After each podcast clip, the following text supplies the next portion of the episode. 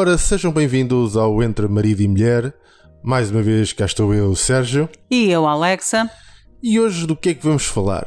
Ora, hoje vamos fazer uma retrospectiva e como viemos de férias e temos estado a jogar um pouco mais, vamos fazer uma retrospectiva efetivamente aquilo que temos estado a jogar.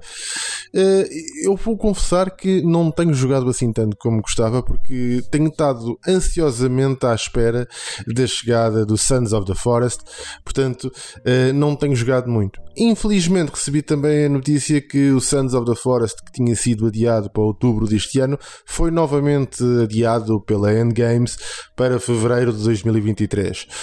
E quais as razões desse adiamento? Bem, uh, segundo a End Night, e a End Night para mim sofre de um problema sério de, de falta de comunicação para, para com os seus fãs, uh, mas segundo eles, uh, este, este adiamento ficou a dever-se à, à, complexidade do jogo e à dimensão do jogo, e para garantirem que vão trazer para o mercado um produto digno, digamos assim, de, de, de, ser a continuação do jogo anterior uh, e do sucesso que tiveram com o The Forest, resolveram fazer então este adiamento. Uh, só deixar uma pequena nota relativamente a este tipo de situações, porque é uma situação que começa a ser cada vez mais comum estes adiamentos, e eu não tenho nada contra quando estes adiamentos permitem com que o resultado final, o jogo final, seja efetivamente melhor do que aquele que poderia ser se o jogo tivesse sido antecipado. E para isso não tenho, não vejo, não tenho qualquer contestação e nem vejo nada contra. O meu problema muitas vezes com estes adiamentos é todo o hype que se cria porque as datas são anunciadas na minha opinião, cedo demais. Ou seja, temos datas a serem anunciadas para prender os jogadores, depois temos um problema que são dificilmente essas datas são cumpridas. É preferível uh, anunciar, uh, ou seria preferível anunciar uma data posterior, mas que se cumprisse, ou pelo menos que uh, eventualmente tivesse que ser adiada, a ser adiada tivesse que ser adiada uma vez. Agora, esta já é a segunda vez que adiaram o, o jogo e tenho um pouco de receio que se torne como outros jogos que foram adiados uh, ad eterno. Uh, embora não acredite que, que a Night o faça, é, na minha opinião, uma má gestão de expectativas. E acho que estas empresas uh, já começam a ter um pouco a noção daquilo que conseguem ou não conseguem fazer num determinado espaço de tempo e é preferível uh, prometer essas coisas para uma data posterior e não criar esta ansiedade, digamos assim, no, nos jogadores. Depois pode, uh, depois até a própria forma com que os jogadores vão receber o, grande, o, o, jogo será efetivamente mais crítica do que, do que seria normal, não é? Porque foi criado um hype e foi criada uma expectativa, foi defraudado uma vez, a segunda vez, e então a tolerância a qualquer tipo eh, de, de, problemas que o jogo possa trazer e que é garantido que vai trazer, porque a única coisa que os developers podem garantir é que vão haver problemas, vão haver pequenos problemas, pequenos bugs, etc. Portanto, a tolerância será eh, certamente muito menor. E pronto, e portanto não tenho jogado grande coisa agora. Tenho visto que, pelo, pelo contrário, tens jogado várias coisas e não só uh, jogaste coisas novas, como foste uh, ao baú Limpar backlog. E limpar fundo, backlog, exatamente. No fundo, eu tenho responsabilidades para comigo, tenho coisas que deixei no baú e tenho que realmente arrumar a casa. Uh, na última vez que, que, estivemos aqui, antes de irmos de férias, de fazermos vá, este pequeno interregno, uh, falámos um bocadinho dos jogos que eu estava uh, à espera para, para jogar até ao final do ano. Uh, uma lista imensa de jogos que eu tinha e do dinheiro que, enquanto casal, vamos gastar. Sim, eu digo vamos, porque o dinheiro é dos dois. Tudo bem que só jogo eu, mas tens que entender que é um investimento na nossa relação. Se eu estiver bem. A relação está bem. A relação está bem. Tu, por exemplo, eu noto-te nervoso por causa do The Forest e isto não é bom. Mas também, e antes de falarmos na, na lista, queria só dizer que, que concordo absoluto contigo em relação aos, ao, a, a esta, esta, digamos, uh, parvoíce comercial que tantos, tantos developers caem na esparrela, que é anunciar com a ganância de manter o interesse numa marca, neste caso o interesse num IP que é o The Forest e o Sons of the Forest, lançarem uma data que uh, à partida, eu acredito que os developers não são idiotas, não é? Sabem que não vão cumprir, mas vão prendendo a tua atenção de X em X tempo. E por outro lado, acho que se é para enviar um produto cá para fora, como foi o Cyberpunk uh, 2077 uh, quando saiu, mais vale não, não efetivamente não lançar o produto, porque aquilo que aconteceu com o Cyberpunk foi vergonhoso, para não dizer outra coisa. Uh, quando a pressão de venda uh, e de ter um return of investment é tão grande que tu lanças um produto naquele estado, quer dizer, o que vai acontecer é, é manchar o nome da produtora, o nome de, do IP e pôr as pessoas com uma tolerância zero. Eu ainda me lembro do tempo em que eu, na minha querida PlayStation 2, comprava um jogo que saía e era aquilo. O jogo saiu, é assim, não dá para corrigir bugs o que saiu é o que há, se está bom está, se não está bom vai levar a, a, o backlash de não estar bom. Uh, mas havia um cuidado em lançar o produto porque sabiam que não há como corrigir uh, problemas assim que o produto fosse lançado. Hoje em dia é, para mim, atroz o que algumas marcas fazem, que é lançar um produto, eu pago 70 euros pelo produto que está a ser lançado e o produto, um mês, dois meses, três meses depois, não é o mesmo que eu comprei. Eu tenho que esperar o patch 1655.7.25 para corrigir erros para um produto que não é o mesmo que eu comprei. Uh, se é assim, então ainda bem que o The Forest optou por não ser lançado, mas este adiamento, que afinal é para outubro, mas agora afinal é para fevereiro, portanto, adia 4 meses, uh, não, não é brincadeira, não é adiar de dia 20 passa para dia 30, de dia 30, não, é adiar 4 meses. É claro que, está, que estão, uh, é uma empresa que está biting more than they can chew, não é? E que uh, vai jogar pelo seguro. Eu até concordo com isso, então não teriam posto uma data que não é, no mínimo, realista. Uh, tenho reparado também nas minhas incursões de tantos jogos que eu tenho jogado. Tenho reparado que tu andas muito desapaixonado pela, pelos videojogos. Tu andas. Uh, isto, isto no, no, fundo, este programa é também uma terapia de casal, não é? É uma, também a nossa terapia de videojogos aqui. Eu, tu andas como eu andava há um ano, há dois anos, que é não me apetece jogar nada, nada me prende, muito desapaixonada uh, por tudo, pelo, pelos videojogos, muito, muito desapaixonada. Uh, sentes, que, sentes isso também, que há uma enorme falta de interesse teu neste momento por alguma coisa que, que te agarra? Eu ainda tento eu, eu, eu confesso, eu tento puxá-lo para o Elden Ring no PC, mas, mas não, não, não consigo.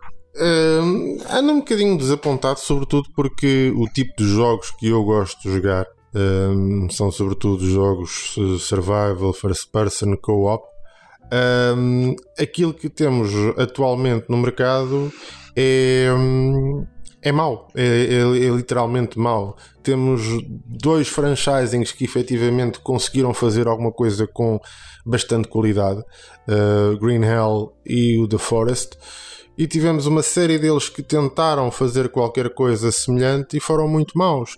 Depois tivemos, uh, houve outro que investi algo, umas boas horas, digamos mais de 80 horas no jogo, uh, e que está uh, horrivelmente programado, que, que é Icarus. Icarus tinha tudo para ser um jogo espetacular. Portanto, estamos a falar de, de um jogo em que. Icarus, disseste. Sim, um survival que começas num planeta uh, a recolher recursos para poderes voar, para poderes sair desse planeta e ir para outro, um, ir para outras zonas, fazer outras missões nesse planeta.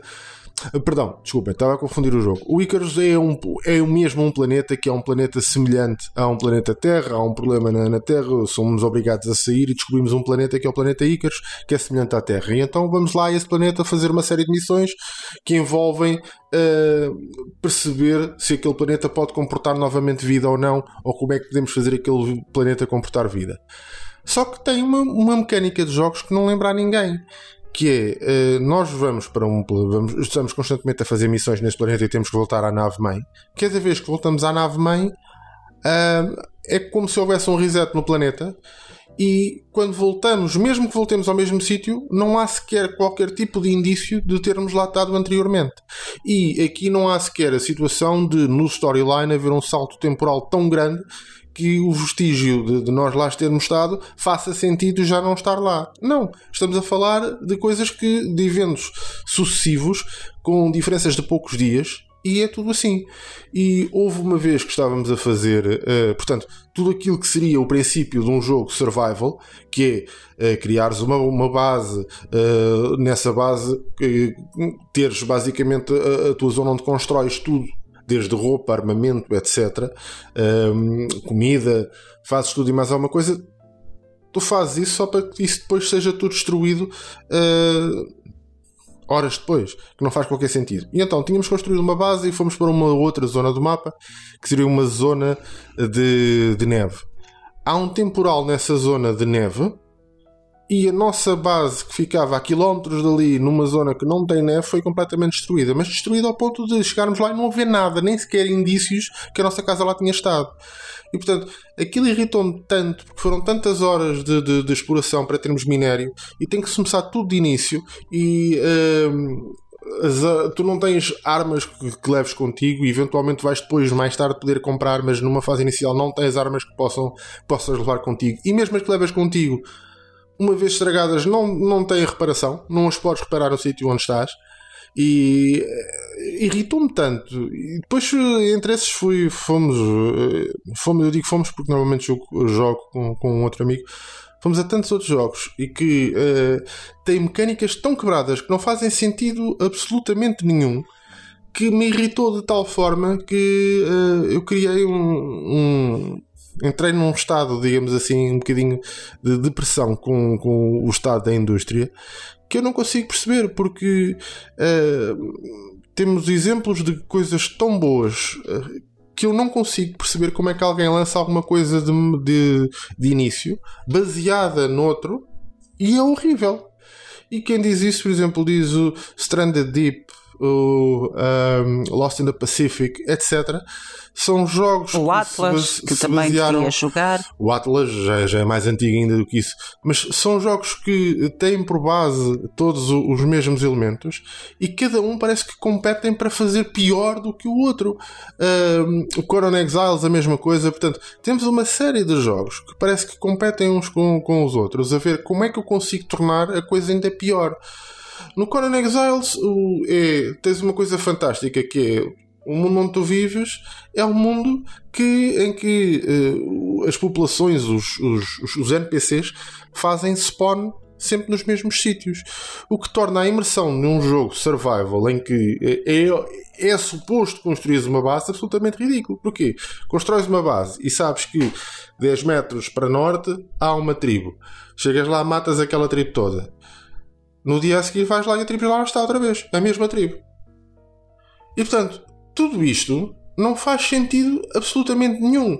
É, se queremos criar um ambiente realista, minimamente Portanto, realista, há um respawn dos inimigos sem contexto. Não, é, não é só um respawn dos inimigos. É normal haver respawn de inimigos, porque senão, se tu matasses, se tu andasses pelo mapa e matasses toda a gente, não via mais o que fazer. Não fazia sentido. Portanto, não, o meu problema não é com o respawn. O meu problema é quando tens um respawn dos mesmos inimigos nos mesmos locais. Isso não faz sentido num ambiente que se quer num expansivo, num ambiente que se quer que se quer uh, uh, realista, não faz sentido. Metam-nos a fazer spawn noutros sítios, metam-nos a caminhar, no, metam, não nos metam estáticos.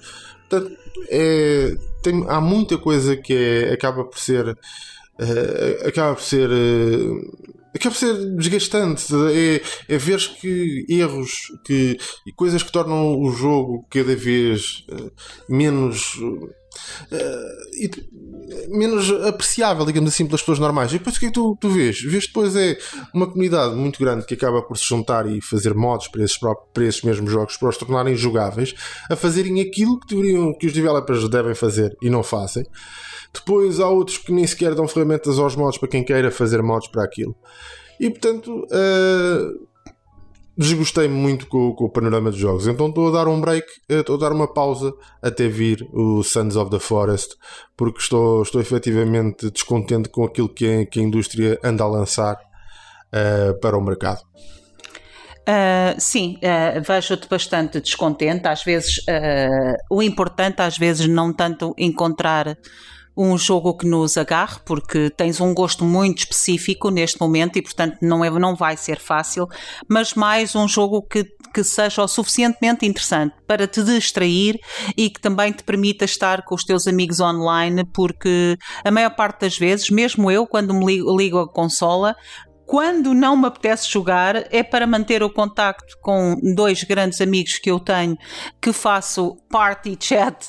Uh, cada um está no seu jogo, uh, atenção, mas estamos à conversa, os três, cada um a jogar, seja lá o que for, mas ligamos-nos, às vezes sem vontade de jogar, só para manter uh, só para manter a amizade, principalmente porque são dois grandes amigos com quem eu trabalhava no mesmo escritório. Agora que estamos todos a trabalhar a partir de casa e continuamos a trabalhar a partir de casa, perde-se essa essa rotina de vamos almoçar todos os dias, vamos tomar um pequeno almoço todos os dias e, portanto, há que manter de outra maneira. E acho que neste momento, mais do que pensar num, num jogo que te agarre, porque lá está, voltando a, a como, como, estavas a dizer, tens um gosto muito específico, estás à espera de uma coisa muito específica, seria teres qualquer coisa que te distraia a cabeça enquanto falas com o amigo que, a quem te referiste há pouco.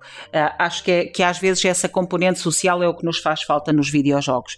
Eu, por outro lado, estou a ver aqui a minha lista desde a última vez que falámos, eh, que, que antes do nosso uh, interregno de férias, e, e realmente eu não joguei, eu comi videojogos. eu, será que eu fiz mais alguma coisa da minha vida este tempo? Que estive de férias. Uh, é claro que eu não vou fazer uma análise. Um, deep analysis aos, aos, jogos que eu joguei, a todos os jogos que eu joguei neste tempo, porque senão o programa vai, eh, vai durar duas horas e meia e estamos aqui a gravar até amanhã. Uh, não vou fazer, até porque é aborrecido para quem nos estiver a ouvir, mas acho que uh, dois ou três merecem a, minha referência e depois no final eu direi a lista se quiserem que eu, que eu falo mais de algum, de, perguntem e eu uh, falo deeply de, de, de, mais algum. Primeiro eu queria falar um pouco de um jogo que uh, eu adorei, mas que acho que foi extraordinariamente overhyped, que é Stray o famoso jogo em que somos, finalmente, uh, somos, somos, criamos a nossa fantasia, que é a internet nasceu para idolatrar gatos, aparentemente, e nós somos finalmente um gato, um gato que uh, se perde da sua família num futuro distópico, vai parar a, a, a um submundo de robôs que se depois se percebe foram robôs criados pelos humanos, um bocadinho ao estilo do Wally, uh, que uh, deixo aqui a nota, é o meu filme favorito de sempre de animação. Ao estilo do Wally é um, uns robôs que foram criados para manter o mundo em ordem em limpar o mundo, a, a reciclar, mas não adiantou porque, na verdade, os humanos conseguiram destruir, do ponto de vista ecológico, o planeta. Foi criada uma placa uh, para proteger o planeta dos raios solares, até pela questão da, da, da camada de ozono, e uh, Stray está envolvido nesse mundo, uh, chega a esse mundo e o seu objetivo é descobrir a saída, voltar a sair e, claro, vai ajudando os, os robôs nas suas missões. Entretanto, encontra um companheiro, que é também ele um robô, mas um, um robô que consegue voar, uh, que tem uma alma humana encapsulada e que se vai relembrando das memórias e contando-nos a história de como é que os humanos conseguiram destruir o planeta uh, e como é que os humanos uh, estratificaram as classes de robôs e, e, no fundo, como é que nós somos os parasitas que somos. Uh, o jogo é muito bom. Eu tive, adorei jogá-lo. Terminei-o em quê? Três dias? Sim. Terminei-o em três dias. Três dias que é sessões de uh, depois do jantar, duas horas, três horas a jogar e terminei-o em três dias. Adorei ser um gato. É, é, quer dizer, é impossível, nós temos entre nós, uh, nós somos um casal com seis gatos, portanto era impossível uh, não, não adorar ser um gato. O jogo está uma delícia de, de jogo, efetivamente. É um pequenino poema de, da simplicidade de se fazer um, um produto, de ser algo tão simples como um gato e a verdade, eh, dei por mim a fazer tarefas de gato que não tinham nada a ver com o jogo, como afiar as unhas quase em todas as superfícies que encontrava para afiar as unhas. Lá ia eu, L2R2, afiar as unhas só porque sim, uh, ou enroscar-me ou arroçar-me às pernas dos robôs só porque sim. É efetivamente um jogo delicioso na sua simplicidade. Adoro a estética. Uh, muito neon, muito cyberpunk, uh, muito inspirado em Blade Runner, uh, muito inspirado numa estética nipónica de futuro alternativo. Os robôs são deliciosos, adoro o facto de que eles são quase construídos com materiais recicláveis. Uh, as quests dos robôs e os puzzles são muito interessantes, mas é um jogo muito guiado. Ou seja, eu tenho Uh, basicamente indicação com a tecla X de tudo, de todas as superfícies para onde o Stray pode saltar. O que quer dizer que o jogo não me deixa explorar muito. O jogo guia-me exatamente a tudo o que eu tenho que fazer e a todo momento. Uh, nem todos os jogos têm que ser exploração não, nem estou sequer a falar do open world, que isso é idiotice. Estou a dizer é que eu, eu preferiria que o jogo não me dissesse a cada segundo que eu tenho que saltar para ali, para ali, para ali e me deixasse um bocadinho explorar como o Tomb Raider dos tempos antigos, que eu ok, aquela superfície deixa ver se eu me agarro, ai não consegui, morri, ou ali, ou ali, mas uh, não, guia-me em todo o santo passo do, do, do jogo. Também preferia que o jogo não tivesse. Um, ah, a mensagem tão heavily ingrained, não sei como é, está-me a faltar palavras em português, desculpem, tão, tão pesadamente uh, embutida no jogo a mensagem uh, ecológica e de classes que é algo que já uh, começa a ficar muito mastigado e eu simplesmente quero uma obra, nem tudo tem que ser algo para mensagem sobre o estado do mundo e da nação e eu começo a ficar muito cansada destas mensagens sociais. Mas, na verdade, se é para fazer, então que seja feito assim. Não está uma mensagem com virtuosismo moral. Uh, o, o que eu quero dizer com isto é Uh, o jogo não ofende o jogador uh, dizendo mensagens como se tu não fizeres isto é porque és má pessoa ou é porque és isto acho que é um jogo muito overhyped, porque todas as reviews foi o jogo com melhores reviews no Steam de, de chegou uma altura que era o de sempre, o mais bem reviewed de sempre no Steam, uh, ou seja, como se fosse uma obra de arte flawless. E aquilo que eu disse na altura é é um poema é um jogo que veio mostrar, e isso para mim é o mais importante do Stray, veio mostrar que os jogadores estão ansiosos por coisas diferentes e que as compram.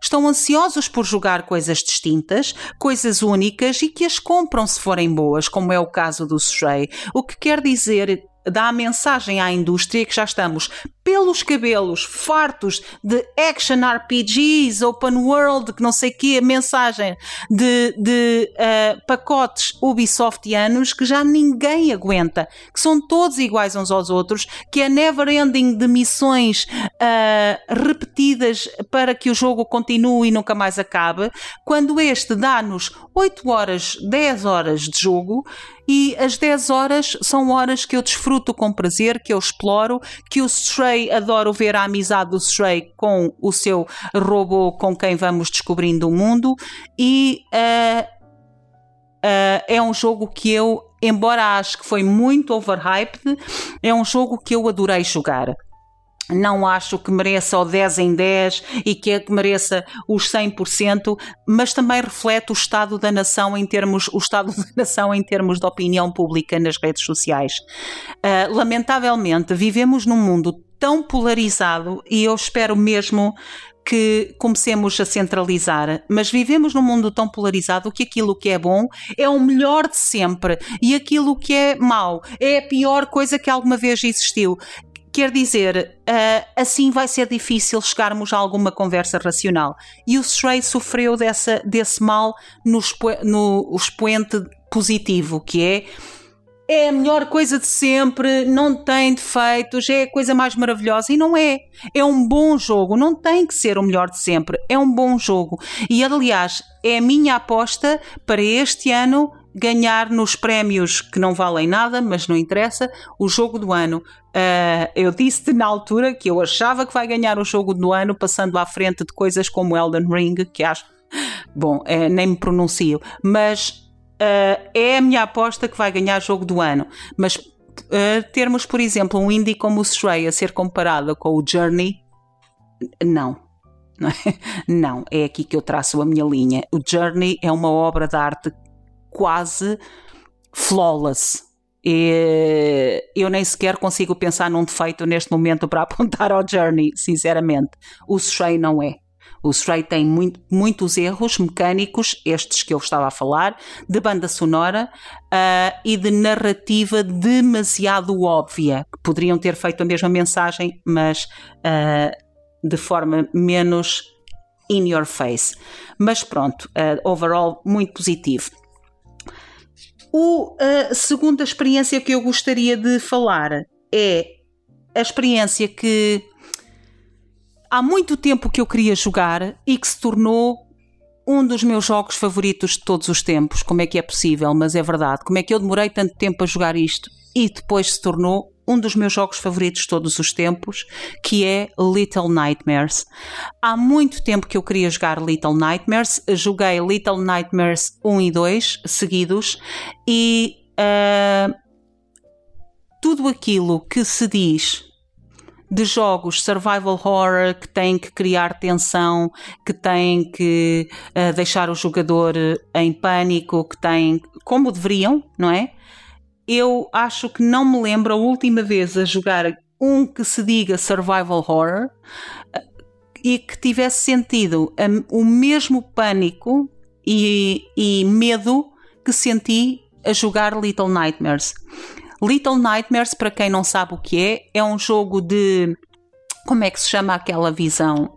Uh... É de scroll, uh, scroll horizontal. Exatamente, é um, obrigada. É um jogo de scroll uh, horizontal que conta a história no primeiro de uma menina que acorda num mundo estranho. Aquilo é tipo. Há um 3D, mas parece quase 2 and a half, o que eu chamo um 2,5. Exatamente, porque tens a visão de scroll, mas no fundo é 3D. Sim. Uh, é a, a, história. O primeiro é a história de uma menina que acorda num quarto, uh, numa, num ambiente estranho e tenta escapar.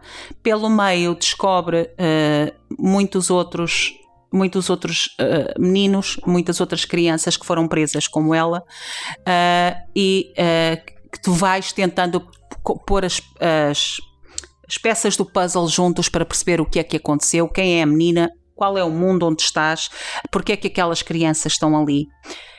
É tudo à escala tão gigante perante o tamanho da menina, a Six, a famosa menina da, gabardina amarela, que é a capa do jogo, é, ela é tão frágil perante o mundo onde está. Os armários são enormes, as camas são enormes, tudo é tão gigante para ela que é uh, desde o início overwhelming o, o ambiente onde ela está. Numa das primeiras salas, a primeira coisa que vemos é um homem enforcado uh, numa das salas com ela a passar por baixo todas essas imagens de crueldade, de ambiente frio, de salas atrás de salas em que se percebe que as crianças, no fundo, são combustível para seja o que for que aquela sociedade está a construir. Que há personagens e vou chamar-lhes de bosses que tu tens que pelo menos escapar. Uh, há personagens que uh, tu uh, se alimentam de ti, que correm atrás de ti para te comer. Uh, nunca mais me vou esquecer da minha corrida à frente dos, dos personagens obesos que se atropelam uns aos outros para me tentar apanhar para comer, enquanto estão a, a, a devastadoramente a consumir tudo o que está à volta. Tem muitas metáforas de sociedade que se podem tirar aqui, de consumismo, de, de trabalho infantil em países de, em que recorrem à escravatura infantil, de do que é que é a inocência, de perder a inocência quando vês a crueldade do mundo. Mas lá está, aqui muito bem feito, nada te é dito. Tu pões os puzzles aqui, tu interpretas seja o que for, mas nada te é dito e acho extraordinário. As cores utilizadas são belíssimas, tem um design uh, uh, artístico do mais bonito que eu já vi. As cores mortas a não ser um, mortas como é o mundo, a não ser a beleza do amarelo que sai tão bem da Six, uh, da menina que nós incorporamos. O final é de quebrar o coração e surpreendente. Eu, eu quase nem não vou fazer spoilers, obviamente, quase nem conseguia mexer o comando em choque. Uh, e foi um jogo que eu estava tão enervada, tão enervada a jogar, porque alterei-me mesmo. Alterou, mexeu comigo de todas as maneiras, que às tantas um marido que me estava a tentar ajudar a, a, a, a passar puzzles só se vira para mim e diz: Oh, babe, tu estás a gritar comigo há uma série de tempo. Porque eu perdi a noção, confesso que perdi a noção do que estava a fazer, do, que estava a jogar, e estava aqui aos berros a. Uh, uh, a dizer, basicamente, o marido dizia coisas como: Tu tens que escorregar para esta sala. E eu, e eu respondia: Escorregar o quê? Coitadinho, o meu marido atura-me muito, não sei como é que ele ainda se mantém por aqui. Uh, e é também um dos raros jogos em que o segundo é bem melhor que o primeiro.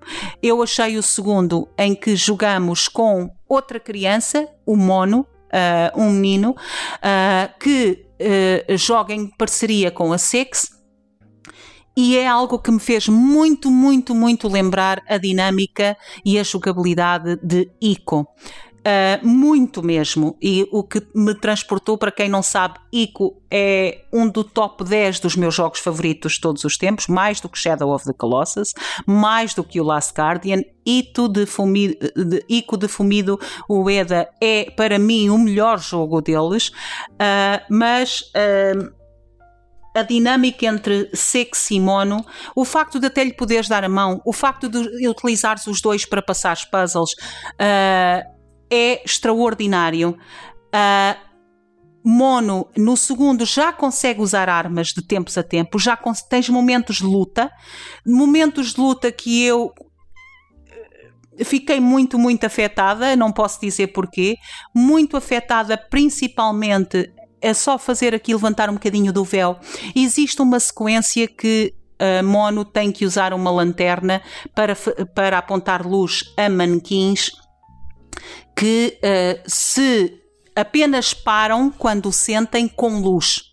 Ou seja, é um bocadinho para quem jogou na sua infância, se calhar as gerações mais novas não sabem do que eu estou a falar, que é um, dois, três macaquinho do chinês, em que nós nos virávamos para trás e as pessoas tinham que parar. Aqui é um bocadinho isso. Nós temos que andar, apontar a luz e garantir que temos sempre a luz apontada. O pior é quando vamos para uma sala que há cinco ou seis atrás de nós e nós temos que manter sempre a luz apoiada, uh, apontada. Esta, apontada para eles, uh, para eles não, não nos apanhar. Eles são extremamente rápidos, nós somos uma criança com uma lanterna pequenina e, portanto, é horripilante, horripilante, fez-me muito lembrar Silent Hill, uh, os manequins de Silent Hill 2, mas nunca passei tanto medo no Silent Hill 2 com manequins como passei neste jogo, confesso.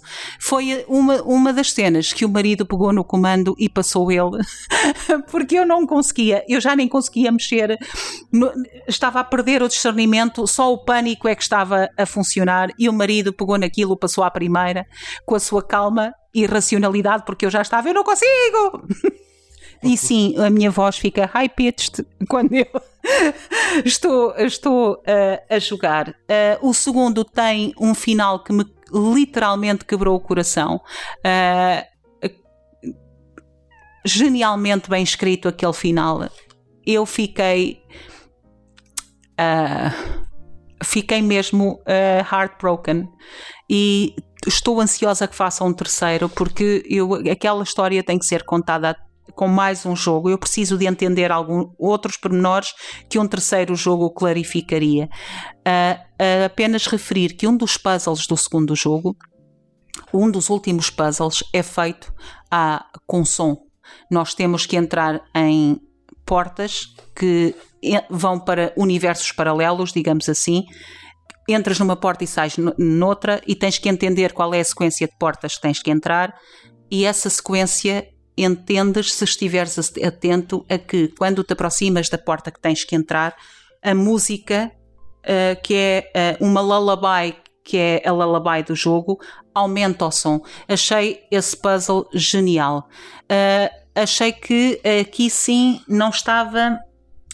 Não está otimizado para pessoas com, uh, com uh, deficiências auditivas, por exemplo. Alguém com uma deficiência auditiva não vai conseguir fazer essa parte no jogo. E acho que poderiam ter nos settings uh, outras otimizações para ser luz, para ser qualquer outra coisa. E acho que uh, aumenta, uh, melhorar a acessibilidade dos videojogos, e para mim, acessibilidade é permitir que o maior número de pessoas jogue um jogo como ele tem que ser jogado, não é fazer o jogo mais fácil, é na sua mecânica permitir que o maior número de pessoas, independentemente das suas características, conseguem jogá-lo. Então aqui acho que deveriam ter feito. Uh, Little Nightmares, primeiro e principalmente o segundo, tornou-se um dos meus jogos favoritos de sempre. Mal consigo esperar uh, que saia um terceiro. E é, uh, é realmente extraordinário. Tu que, que participaste ativamente no Little Nightmares, porque passaste bastantes puzzles que eu deito para a mão nas, nos meus momentos de panicamento, vá. Uh, o, que, o que tens a dizer do Little Nightmares? Little Nightmares é um, um, jogo absolutamente extraordinário, sobretudo para quem, quem consiga apreciar. Acho que uh, há jogo ali para ser apreciado por vários tipos de jogadores. Jogadores que gostam de narrativa e gostam de history-driven games, e jogadores que gostem de, de puzzles e de plataformas, etc. E jogos de ação. Acho que o jogo está extremamente bem conseguido. Os puzzles estão extremamente bem conseguidos. Um, deixam efetivamente deixam-te a pensar. Não é uma coisa. Uh, não, não são puzzles simples, são puzzles que envolvem algum raciocínio e que, que fazem sentido. Porque há alguns jogos deste, desta natureza que têm também estes puzzles, etc., que são puzzles que acabam por ser crípticos e são difíceis por serem crípticos. E por mim, um, um puzzle ser difícil por ser críptico não tira a piada ao, jogo em si. E aqui é efetivamente temos puzzles que não são críticos, são, são, são bastante inteligentes a forma como estão construídos. As animações e a, e a imagem em si são, são fantásticas. E, e acho que é mesmo um daqueles jogos que vai ficar para, para a história, uh, sem dúvida, como um, uh, infelizmente como um hidden gem, porque acho que embora tenha uh, tenha sido um, um jogo com uh, de algum conhecimento, portanto não foi um jogo completamente desconhecido, mas acho que é um jogo que passou ao lado daquilo que uh, de uma grande parte do público. E acho que tem qualidade mais que suficiente um, para fazer parte do top do, dos videojogos de qualquer jogador que seja apreciador de, deste tipo, portanto, jogos de terror, jogos de plataforma, jogos de ação, sem sombra de dúvidas. Exatamente, eu acho, uh, acho mesmo, e ainda bem que nesse, nesse aspecto concordas comigo, porque uh, foi um do, daquelas obras que quando parei fiquei muito Aliás, vi as, as, os créditos do jogo até ao fim, porque estava eh, quase em awe. Uh, uh, com a experiência de jogo e estava principalmente no segundo verdadeiramente heartbroken. Estava uh, sem saber como reagir àquilo que vi.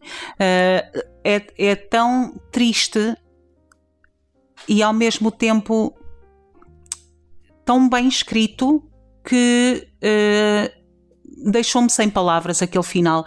Por favor, joguem Little Nightmares. Uh, é um jogo que merece ser jogado, é um jogo que merece ser apreciado. É aquilo, em, uh, como tu disseste agora, é um jogo que tem muita coisa para vários tipos de jogadores e uh, quanto mais não seja, é um jogo que finalmente exige algo ao nosso intelecto, porque os puzzles são mesmo complexos, alguns, e temos mesmo que ter uh, destreza cerebral para pensar como é que uma coisa se liga à outra. Uh, e é extraordinário. Uh, e o jogo não nos diz nada, nem sequer nos diz como é que as teclas funcionam, temos que descobrir tudo nós. Eu acho isso como fã de From Software, que faz o mesmo, acho isso extraordinário. Uh, e falando em From Software, aqui o último jogo que eu vou falar hoje é um Souls-like, um daqueles que eu falei que tinha muita ansiedade de, de jogar e que joguei e que não desapontou. Timeisia, uh, este Souls-like veio assim do nada uh, de uma empresa pequenina, quase um jogo indie, quase não, é um jogo indie, uh, pequenito, que se joga em horas e que tem uh, a ousadia, vá, que os criadores uh, disseram querer fazer uma homenagem a Bloodborne e a Sekiro. Uh, aliás, as palavras mesmo que os criadores utilizaram foi esta é a nossa, como developers, como pessoas da indústria, é a nossa forma de agradecer à From Software pelas experiências que nos deram e de uh, escrever uma carta de amor a Bloodborne e a Sekiro. Porque Bloodborne e Sekiro, que para mim é no fundo, o meu sonho, alguém fazer um jogo que misture o Bloodborne e o Sekiro, que são os, os meus IPs favoritos uh, do, de, da From Software, uh, mas eles misturam o ambiente de Bloodborne, é um jogo que também se, se passa, passa-se numa, numa terra que não existe, que é Timeisia, é um jogo que se passa no, neste então neste plano alternativo um, um mundo que foi uh, impregnado por uma praga e que este personagem uh, vai a nossa personagem que é um plague doctor quase que se chama Corvus uh, que tem uma imagem absolutamente genial uma imagem que faz uma clara homenagem a Eileen the Crow de Bloodborne ele é basicamente vestido e desenhado como Eileen the Crow, tem uma, uma espécie de capa como se fossem penas de um corvo, tem uma plague mask como tem Eileen the Crow, a, aparecer um pássaro, uma plague mask negra uh, uh, como, como ele, e tem uh, uma, uma forma de, de ataque muito, muito agressiva. Foram buscar no design, na, no lore, no. Aliás, até falam, utilizam expressões como isto a culpa é de Vile Blood, isto a culpa é de Tainted Blood, portanto o lore é quase colado ao Bloodborne, até nas expressões e no tipo de, de, de matéria que falam é exatamente igual a Bloodborne, claramente eh, em, em, determinados níveis que eu não vou fazer spoiler, é igualzinho, é muito inspirado, mas depois o combate é Sekiro. Para quem ama Sekiro, o combate é Sekiro. Eu senti a jogar Sekiro no, no, no no mundo do Bloodborne. Uh, o mesmo uh, tipo de red dot quando tens que fazer um finisher, um, um tipo de jogabilidade agressivíssima. O fazeres o, o, o parry é, é igualzinho ao Sekiro. Eu acho que o jogo está extraordinariamente bem conseguido. Uh, parabéns a esta empresa que fizeram uma experiência muito pequenina. O jogo tem quatro níveis. Cada nível tem três ou quatro submissões. Uh, quatro níveis e já conto com o, com o último, mas pronto, é mesmo muito pequenino. O jogo faz-se em 6, 8 horas para quem sabe jogar. Uh, não exige que faças grinding, porque lá está, como o Sekiro, como o Bloodborne, se souber jogar, até podes nunca nivelar a tua personagem. Uh, tem, eh, soube escolher, eh, esconder muito bem e de forma muito inteligente as limitações técnicas que tem. Por exemplo, o, o, para escolher, porque, para esconder porque é que o mundo não tem muito detalhe no design, ou seja, ao nível da, da textura do chão, dos, da parede, que não tem, porque não há como, puseram o mundo envolto em nevoeiro, que é um dos uh, tecnicamente falando, certo? Uh, um dos uh, truques mais antigos de sempre é esconder o ambiente no nevoeiro para es esconder as limitações técnicas. Mas fizeram-no tão bem feito que, e com uma razão tão bem feita que não, não incomoda minimamente. é um jogo muito rápido as, as batalhas de boss são extremamente memoráveis. Eu guardo como das minhas favoritas deste ano as duas, os dois últimos bosses do jogo. São duas batalhas extraordinárias.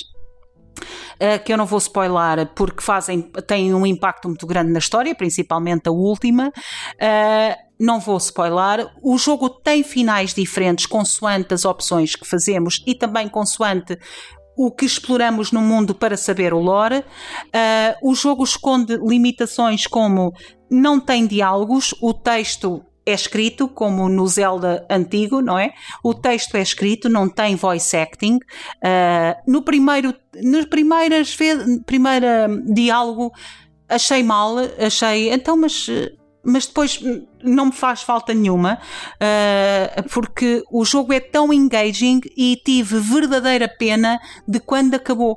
Uh, eu estava honestamente divertir-me como tu viste, a divertir-me mesmo com o Time Easy, a querer uh, acabar o dia de trabalho para ir jogar Time Easy, porque tem um tipo de jogabilidade de Sekiro e quer dizer, como não amar aquele combate? Aquele combate é rapidez, é fluidez, é ataque, permite-nos, não é uma coisa de.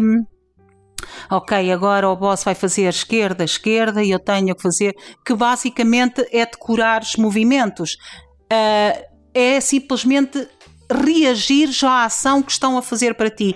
Amei, amei Timeisia well done a esta empresa pequenina que decidiu escrever uma carta de amor à From Software através do seu próprio intelecto e do seu próprio IP. Espero que tenha sucesso. Uh, well Done Timeisia é uma das minhas experiências favoritas. Uh, no final do ano, quando eu fizer a minha medalha de, uh, de bronze, de prata e de ouro, o Timeisia, se não estiver no pódio, pelo menos vai receber uma honorable mention com, uh, mention com certeza e adorei, adorei jogar tu que estiveste muito atento uh, ao Timeisia, porque estavas, e até foste tu que instalaste e experimentaste o jogo primeiro. Uh, o que tens a dizer sobre o Timeisia? Bem, no, no Timeisia sente-se efetivamente as inspirações do Bloodborne. Conseguiram para mim uma coisa muito boa e que normalmente os jogos indie costumam falhar, um, que é o, os controlos.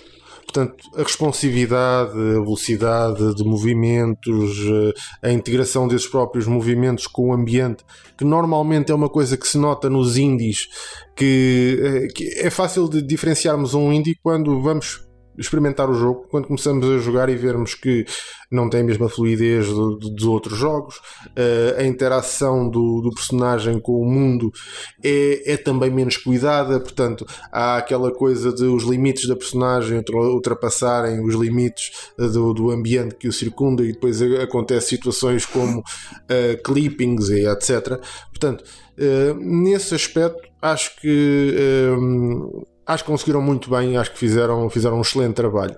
E depois eu acho que uh, conseguiram uma coisa, conseguiram um equilíbrio eh, interessante entre aquilo que queriam fazer e aquilo que conseguiram fazer. E, e, às vezes temos que reconhecer efetivamente isso. Temos que reconhecer que, ok, eu, eu, até teria, tenho como inspiração grandes jogos e se calhar gostaria de lá chegar, mas não tenho capacidade técnica, financeira, etc., para lá chegar. Portanto, o que é que eu consigo fazer com as limitações que tenho de, de maneira a criar um excelente produto? E acho que Timeisia foi exatamente isso. Foi uh, um produto bem desenhado, tendo em conta as limitações que, que eles tinham. Portanto, é sem dúvida um, um jogo uh, não só a experimentar, como um jogo referência do género. Olhem o que é que é possível fazer para, com, com um orçamento uh, relativamente baixo, com, com muita paixão e entrega e, e sobretudo, reconhecendo uh, a incapacidade de fazer mais. É só isso. Excelente, uh, foi, foi, é isso mesmo, é, é, saber até onde conseguem chegar e não tentar, uh, lá está, como há pouco falámos, bite more than they can chew, é saber eu consigo fazer isto, vou tentar fazer o melhor possível com isto. E eu acho pessoalmente que conseguiram. Parabéns, uh, Time Easy está um extraordinário jogo. Uh, não sei quanto é que está a custar neste momento. Se tiverem oportunidade, experimentem. Uh, se tiverem oportunidade financeira e de tempo, obviamente, experimentem. Uh, para quem gosta de combate frenético e rápido, não vão ficar desapontados. Esperem um bocadinho de repetitividade, porque lá está está. Uh, a capacidade não deu para fazer cenários muito diversos. Fizeram várias missões, uh, várias, fizeram missões distintas nos mesmos cenários, alterando algumas coisas. Mas, uh, quer dizer, quem, não quem não caça com um cão, caça com um gato, não é? Quer dizer, tem que ser. é fazer o melhor com aquilo que se pode. Assim, uh, ficam aqui as minhas três grandes referências de, deste, deste tempo que andamos e de, desde as nossas férias. Uh, tal como prometido, dar aqui a minha lista de jogos. No total, eu destaquei estes três. Destaquei então Stray, a saga Little Nightmares, que são dois em um, no fundo, e Timeisia. Mas nesta altura, joguei também, para além de Stray, Little Nightmares e, e Timeisia, joguei Limbo, joguei Sifu joguei This War of Mine, joguei Mortal Shell e joguei Darksiders Definitive Edition, que não sei como é que eu alguma vez deixei este passar para trás. Portanto, se quiserem, atenção que o Sifo eu ainda não acabei, porque me irritei bastante, mas se quiserem que eu fale de algum destes, Sifo, Limbo, This War of Mine, Mortal Shell ou Darksiders 2, The Definitive Edition, é só dizerem, mandarem-nos nos comentários e eu falarei. Entretanto, dizer-vos que neste momento, assim que parar de, de, gravar, lá vou eu tentar terminar o jogo Still Rising, que é o jogo que eu estou a jogar neste momento. Então, mais um uh, dito Souls-like. E pronto, espero que tenham tido um, um, bom mês de agosto, tenham tido umas boas férias e uh, espero que nos encontremos. Eu vou tentar puxar o marido para o mundo novamente de encontrar algo que não seja jogar solitário. e uh, cá estaremos no próximo programa. Obrigado e então até uma próxima.